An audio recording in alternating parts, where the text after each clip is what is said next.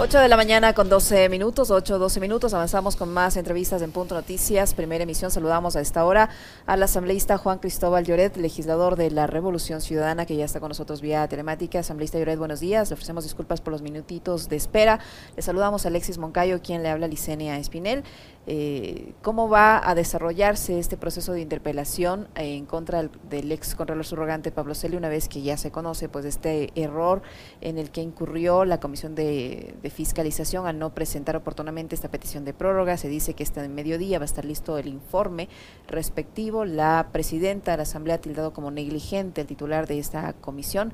Eh, explíquenos, por favor. Eh, eh, tuvimos hace unos minutos la, la, comparecencia también en este espacio de información del ex legislador Henry Cucalón y él señala que pese a estos errores, el proceso como tal no se va a caer, se puede realizar y se puede llevar a cabo en la Asamblea Nacional. Muchas gracias, un cordial saludo. Muy buenos días, Licenia, Alexis. Bienvenida, legislador. Y sobre todo a la directa audiencia de Pichincho Universal. Bueno, efectivamente nos eh, llama sobremanera eh, la actuación, digamos, negligente, dicen, de, del señor Villavicencio, quien debió haber eh, notificado a la presidenta de la Asamblea Nacional con el proceso de, el petitorio de ampliación de plazo, pues o sea, eh, yo creo que hay algunos intereses de que se caiga el proceso del juicio político al señor Celi, y eso es evidente. Esta no es la primera ocasión, Licenia. No nos olvidemos lo que sucedió el 25 de junio. El 25 de junio, con 80 votos en la Asamblea Nacional, se intentó blindar a Celi, queriendo darle vida al juicio político Ortiz, un juicio que no tenía proponente, que estaba fuera de los plazos. Pero adivine quién fue el eh, asambleísta que firmó un informe solicitándole al Pleno de la Asamblea Nacional que le dé vida a ese juicio político Ortiz para que Celi siga despachando desde la cárcel. Precisamente fue el presidente de la Comisión de Fiscalización, pues el que puso la firma en ese informe para que no se lleve adelante el juicio a Celi, sino a Ortiz. Entonces, yo ya no creo a los 43 años de, de vida que tengo, yo ya no creo en las, en las casualidades que se les ha olvidado. Yo ya creo en causalidades es decir, ahí hay una causa para no eh, llevar adelante el, informe que, tenía que conocer el Pleno de la Asamblea Nacional durante todo este proceso de sustanciación de juicio político. Yo lo que he hecho es abrir la caja de Pandora. Una sola cosa tenía que hacer la Comisión de Fiscalización, armar el rompecabezas con toda la caja de Pandora que se abrió. Eso es lo que tenían que hacer. Y para eso tenían un plazo, cinco días. Esos cinco días fenecieron eh, precisamente la semana anterior, antes de que fenezca ese plazo, se solicitó ah, por parte de los miembros de la comisión una prórroga. Esa prórroga fue resuelta por los miembros de la comisión, pero tiene que surtir efecto cuando se notifica a la presidenta y la presidenta les autoriza. Esa notificación se demoraron dos días en hacerlo y por lo tanto ya estaban fuera de los plazos. Entonces, aquí esos errores de buena fe a los 43 años de vida, yo ya no me creo ese cuento, estimada Vicente. Eh, ¿Cómo le va, legislador? Muy buenos días. Em, y, qué decir de esa respuesta tan simplona? Vuelvo a repetir, lo dije como cinco veces en el comentario, de echarle la culpa a la secretaria. Es decir, acá una comisión, además, un legislador, un presidente, tiene asesores, tiene gente que está detrás de él, etcétera, como para que se olviden de pedir la prórroga y echarle la culpa a la secretaria. O sea, yo coincido con usted, eh, tampoco creo en las casualidades, menos en política. Eh, y eso por lo menos suena raro, ¿no? Pero ya entendiendo eso y pidiéndole la respuesta sobre esa actitud de echarle la culpa a la secretaria, ¿cuáles son los intereses que tendría Villavicencio en beneficiar a Celi? Bueno, yo tampoco creo en las, en las casualidades y tampoco creo que se pueden lavar las manos así por así. Creo que la rueda de prensa de la presidenta de la Asamblea eh, Nacional, más allá de, del llamado, más allá de las críticas, necesitamos pasar a los hechos, a las actuaciones. Esto no se puede quedar así, estimado eh, Alexis, precisamente nuestra compañera, nuestra colega ayer, eh, Gabriela Molina, colega de comisión, ya planteaba lo que serían las consecuencias precisamente de estas negligencias, de estas omisiones. Y la responsabilidad no tiene la secretaria, pues la responsabilidad la tiene el presidente de la comisión, quien es el que dirige administrativamente la comisión, pues. Y por lo tanto ahí hay que aplicar lo que establece el artículo 26 de la Ley Orgánica de la Función Legislativa, que plantea que las comisiones especializadas permanentes podrán remover al presidente por incumplimiento en sus funciones con el voto de la mayoría calificada. Eso es lo que procede. Hay que pasar de las ruedas de prensa, como yo siempre lo he dicho, y esta, este ha sido siempre mi proceder. Hay que pasar de las ruedas de prensa a las acciones, a las actuaciones. Así como hay que pasar que con el informe que tenga que elaborar la comisión de fiscalización, que recoja las posturas de los nueve asambleístas, ese informe tiene que pasar al Pleno y el Pleno tiene que resolver el juicio político, porque este no es cualquier juicio político, estimado Alexis. Este es el juicio político, primero, eh, uno de los más eh, relevantes dentro de los últimos años, porque recoge precisamente todo ese esquema de corrupción que ha estado eh, inerte ahí durante los últimos años y sobre todo en el último gobierno, en el gobierno de Moreno. Y precisamente usted decía, ¿qué, qué, se defiende? No se olvide que hay la cercanía de, eh, este personaje, de Celi, con las más altas esferas del poder, con las más altas esferas del poder. Y ahí están los, los de Moreno, los brazos derechos de Moreno que están envueltos dentro de ese de ese proceso de delincuencia organizada, ese esquema de corrupción irradia a diferentes empresas públicas y no se olvide la relación que había siempre de, de Villavicencio con algunas de esas esferas del poder que gobernaron los últimos cuatro años. Entonces hay que decir las cosas con, con, absoluta transparencia y verdad.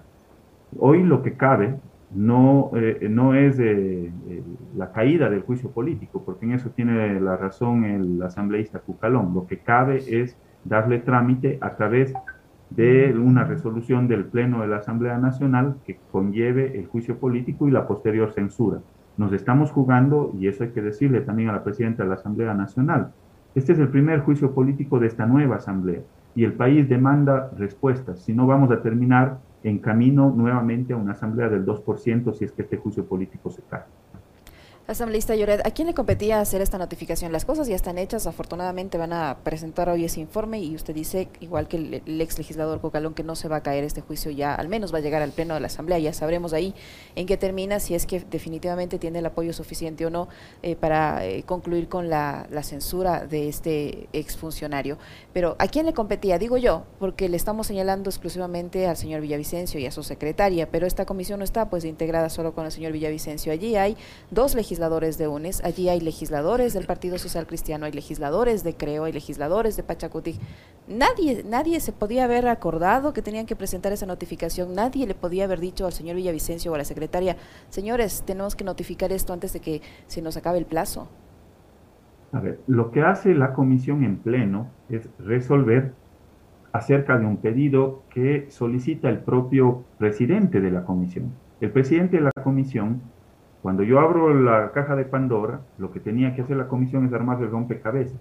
Y efectivamente, yo puedo justificar que la, abundancia de la información por las pruebas testimoniales, por las pruebas documentales, no le iba a dar eh, ese lapso de tiempo de cinco días que establece la ley. El propio presidente de la comisión le solicita a los miembros de la comisión, a los nueve integrantes, a los ocho integrantes adicionales, que puedan resolver la ampliación de plazo lo que hacen los comisionados es darle ese voto de confianza al presidente de la comisión y les dice, ok, vamos a darles esa, vamos a darle esa prórroga que usted necesita, señor presidente, para armar el informe y eh, tener cinco días adicionales. Entonces, el rol que cumplen los miembros de esa comisión es efectivamente el rol que le solicita el presidente de la comisión, que les dé esa ampliación de plazo. Y eso es lo que hace pero el comisionado no puede estar detrás de los detalles, pues. Ya se entiende que se resolvió, todos votaron a favor de que se amplíe el plazo, pero yo no puedo estar detrás de que la notificación le llegue a la presidenta de la asamblea, pues, a sabiendas de que esa ampliación de plazo, ¿quién la tenía que dar? La presidenta de la asamblea, pues no es que solo la comisión resuelve ampliarse el plazo, no es solo eso, eh, y, los abogados y la secretaria es abogada, tiene que conocer que precisamente esas razones, esas resoluciones surten efecto cuando se les notifica. Pues. Esa es una regla básica de quienes son abogados y quienes han estado en una función eh, ejecutiva, en una función administrativa. Entonces, ahí hay una negligencia evidente de una funcionaria pero sobre todo hay la supervisión, quién maneja, quién dirige, quién coordina administrativamente la comisión de fiscalización, adivine quién es, estimada Licey. El presidente de la comisión de fiscalización, pues. Entonces aquí no nos podemos lavar las manos, es culpa de la secretaria. Cada uno tiene que asumir su responsabilidad en este caso y en todos los casos venideros. Y la responsabilidad, por suerte, en la ley orgánica de la función legislativa se hizo una reforma y esa reforma sí establece ahora que se podrá eh, sancionar, digamos, o se podrá remover precisamente al presidente de la comisión conforme el artículo 26 cuando hace referencia al incumplimiento de sus funciones. ¿Y usted, va a promover esa sanción a Villavicencio, legislador Lloret, o alguien de la comisión tiene que hacerlo? Bueno, nuestra compañera Gabriela Molina ya lo mencionó el día de ayer en su intervención en la comisión. ¿Cuáles son las funciones del presidente? Una de las funciones son vigilar el cumplimiento de las disposiciones constitucionales y legales en el ámbito de los temas respectivos. Es decir, él tenía la obligación de cumplir con los cinco días que estaba establecido en la ley orgánica de la función legislativa, los plazos que señalaban dentro del debido proceso.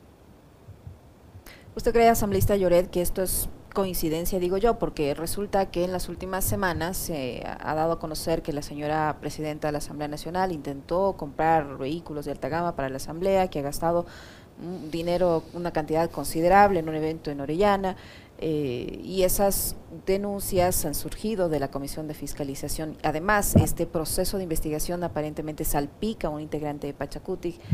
¿Es coincidencia todo esto con la posición que ella ha adoptado frente a este proceso o ella está cumpliendo con lo que dice la ley legislativa?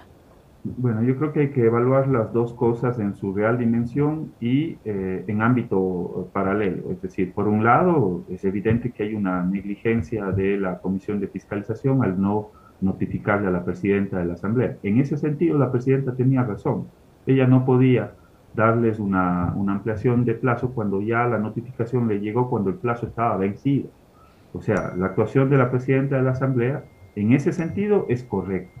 Ahora, lo otro, la actuación de la presidenta con, con, la intención de comprar vehículos nuevos, con 200 o 300 mil dólares que se haya gastado en un evento, creo que eso es sujeto de otro análisis y otro tipo de cuestionamiento.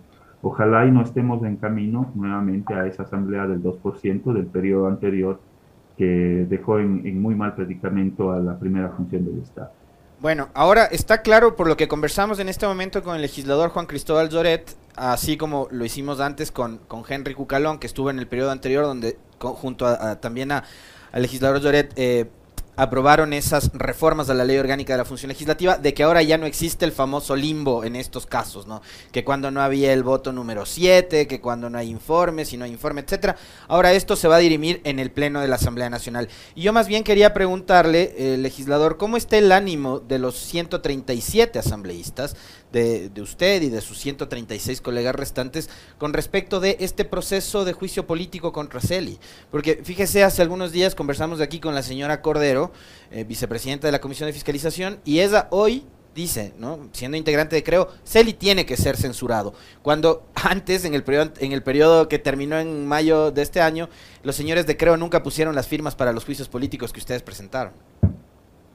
Efectivamente, y hoy ya veo que el oficialismo también está sacando en parte el cuerpo, ¿no? Quizás esos no son los intereses que se están eh, defendiendo para que el juicio político no avance. Yo ya, eh, luego de escuchar la intervención de la colega asambleísta Cordero, a la cual la respeto, pero no comparto definitivamente la posición que expresó el día de ayer en la comisión ella plantea que el causal eh, más importante para poderla llevar a juicio político a Celi es el contrato con Daniel Salcedo Bonilla. El resto prácticamente se desentiende. Cuando hay seis causales, pues estimado Alexis. Y los otros cinco, cuando estamos hablando de un elemento importante como es el de delincuencia organizada, eh, en el cual ella sostiene que eso está en el ámbito judicial. Si nadie lo niega que esté en el ámbito judicial, está en el ámbito jurisdiccional, y aquí no se trata de, interferir en otra función del Estado. Nuestra actuación es una actuación de control eh, político y se tiene que establecer las acciones y las infracciones políticas que se está llevando adelante cuando un funcionario es eh, convocado por la eh, Fiscalía General del Estado. Ahí se están infringiendo otro tipo de leyes y la propia Constitución. El artículo 202 establece que serán las funciones de la Contraloría General del Estado, además de los que determine la ley, determinar las responsabilidades administrativas, culposas e indicios de responsabilidad penal relacionados con, con aspectos y gestiones sujetas al control. Eso dice la Constitución. Bueno, les decía que hay otra causal que es eh, evidente, pues quieren desconocer las acciones de personal que hizo el señor Polit cuando estaba al frente de la Contraloría, que eran totalmente legales y legítimas. Es más, hay las pruebas testimoniales de Celi, la directora de Talento Humano, Ligia Cobo, así como las acciones de personal que fueron entregadas por Ligia Cobo y Isabel Chamón, las, las copias certificadas, y quieren desconocer en el sentido de que no han existido las acciones de personal o que el transitorio ya legalizó lo que desde un inicio era ilegal e ilegítimo. Lo que le hicieron es cometer o inducir un error al Consejo de Participación Ciudadana transitorio. Nadie está desconociendo las capacidades eh, que tenía fruto del, del, proceso de, consulta popular del transitorio, que también podrán ser cuestionadas en el ámbito de, del alcance de esas... Eh, de esas acciones eh, que, realizó el Consejo Transitorio. Pero no estamos cuestionando eso, estamos cuestionando desde dónde nace el, el origen de la ilegalidad de, de CELI al frente de la Contraloría General del Estado. Y es fruto precisamente de las acciones administrativas, de los actos administrativos legítimos que se hicieron en su momento cuando CELI estaba... En todo caso, hay que estar eh, a la expectativa de lo que diga este informe eh, de la Comisión de Fiscalización eh, y, de sus recomendaciones. Si no, no hay una, una sola conclusión, yo ahí, ¿cómo, cómo, cómo, ¿cómo es el tratamiento, Alexis? Va a ser, por ejemplo, qué, sé yo, el señor Villavicencio hace un informe de lo que él considera que debe ser la sanción y así cada hoy, uno. Hoy, hoy se supone que al mediodía van a entregar la Comisión de Fiscalización un informe a la presidenta de la Asamblea. Eh, en ese informe uno supondría que ellos van a sugerir al Pleno que Celi tiene que ser censurado. Y creo que no les queda otro camino. O sea, después de todo lo que escuchamos, de lo que vimos, eh, le escuchamos también a Henry Cucalón que nada tiene que ver con la bancada de la Revolución Ciudadana, con UNES, eh, decir que Celi tiene que ser censurado. Creo que las pruebas están, ¿no? El hombre está en prisión, está investigado por supuestos actos de corrupción y creo que hay, eh, digamos, argumentos de sobra para, para que eso ocurra. Y estamos nuevamente de forma telefónica con usted, legislador, le escuchamos. Gracias, Alexis, muchas gracias. Eh, efectivamente les decía que causales hay de sobra, es más, yo me he quedado corto con los seis causales que, planteé en un inicio, porque luego salieron a la luz una serie de elementos adicionales, estimado Alexis, que, deberá, que debían haber sido recogidos en el informe. Lamentablemente ese informe ya no se pudo aprobar. Eh, sin embargo, yo creo que elementos hay de sobra para poder llevar adelante el juicio político a Celi y poderlo censurar, estimado Alexis. Eh, asambleísta Llored, ¿usted cree que a estas alturas, como decía el ex legislador Cugalón, puede pasar que eh, ya una vez en la votación se tomen de este argumento de, de, esta negligencia en la presentación de este informe y, algunos asambleístas con ese argumento no respalden la, la censura? Yo no creería que alguien se pueda arriesgar, digamos, a no censurarle a a sabiendas de que este es un nuevo eh, periodo legislativo, a sabiendas de, cómo terminó la asamblea anterior con, una calificación del 2%, y sobre todo por todos los elementos que eh, se han llevado adelante, todos los elementos de convicción que se le han demostrado al país entero. Eso por un lado. Y por otro lado, yo sí debo decirlo y admitirlo que dentro de la comisión, hasta antes de, este incidente, se llevó adelante conforme el debido proceso, es decir, se respetaron los plazos, se respetaron los tiempos, se, respetó el legítimo derecho a la defensa, eh, se llevó adelante una serie de comparecencias, quizás de las más amplias de, eh, de los procesos de fiscalización previos. Eh, por lo tanto, hay todos los elementos, tanto jurídicos, el debido proceso que se ha respetado, como los elementos de cargo y todos los elementos de convicción para poder censurar a este nefasto personaje que ha puesto, digamos, en, muy mal predicamento al órgano de control del Estado. Asambleísta Doret, eh, yo no yo no quisiera eh, cerrar el diálogo con usted preguntándole cómo está con la organización de, de, la convención. Le pregunto esto porque en los últimos días hemos visto algunas eh, deserciones, tanto de eh, integrantes de la bancada de concejales de la Revolución Ciudadana en Quito, a partir de este conflicto que hay con, el alcalde Yunde con el doctor Guarderas, eh, así como también los pronunciamientos que ha hecho Vanessa Freire en los últimos días en una entrevista con un medio digital. Ella ha dicho que dentro de las filas de la Revolución Ciudadana hay mucho odio. Em, ¿Cómo van ustedes a la convención con, con, esos, con esos ánimos, además? Bueno, gracias, Alexis. Miren, yo no puedo dejar de desconocer que en, estos últimos años hemos estado, digamos, eh, proscritos, no hemos tenido la capacidad de podernos organizar a través de un, partido propio. Hemos pasado cuatro años, digamos, de, buscando un paraguas. Ese paraguas al fin llega que es el, paraguas de, Fuerza Compromiso Social, y, lo, y el reto que tenemos por delante es precisamente llevar a un, fortalecimiento de la organización. Eh, fíjese que incluso eh, no, no teníamos un, código de ética para precisamente poder juzgar la actuación dentro de, del ámbito interno partidista precisamente de esos de aquellos compañeros o ex compañeros que en su momento fueron parte del proceso político. Es decir, no teníamos un estatuto orgánico, no teníamos un, código de ética, eh, no teníamos un régimen disciplinario. Es decir, todo eso se corrige precisamente con esta convención del 28 de agosto, en la cual eh, se, da la pauta y bajo un esquema de, discusión amplio. Es decir, esa, esa convención del 28 ya viene preparándose desde hace algunos meses acá. ¿En qué sentido, Alex? En poder llevar un debate en las provincias, en los diferentes espacios, eh, nacionales sobre precisamente los estatutos, sobre el régimen orgánico, sobre el, código de ética, que nos permita precisamente juzgar eh, eh, la actuación de aquellos de aquellos personajes que en su momento fueron compañeros o que están siendo parte del proceso de la, de la revolución ciudadana. Todo eso se corrige precisamente con la aprobación de esos estatutos en la convención del 28 de agosto. ¿Hay consenso de que Marcela Guiñaga sea la presidenta del movimiento? Bueno, yo creo que Marcela tiene sobra de mérito. Yo he tenido la posibilidad de ser parte de, la asamblea anterior también, la conozco a Marcela, conozco su temple, conozco sus capacidades y yo creo que ella podría ser una muy buena, muy buena eh, dirigente de nuestra organización política por el carácter que ella tiene por el temple y la capacidad hay que reconocer. Marcela Guiñaga es una mujer inteligente, brillante, que, ha podido solventar, eh, digamos, sus ideas, su pensamiento en los diferentes espacios en los cuales ella ha estado. Entonces yo creo que tiene el mérito de sobra.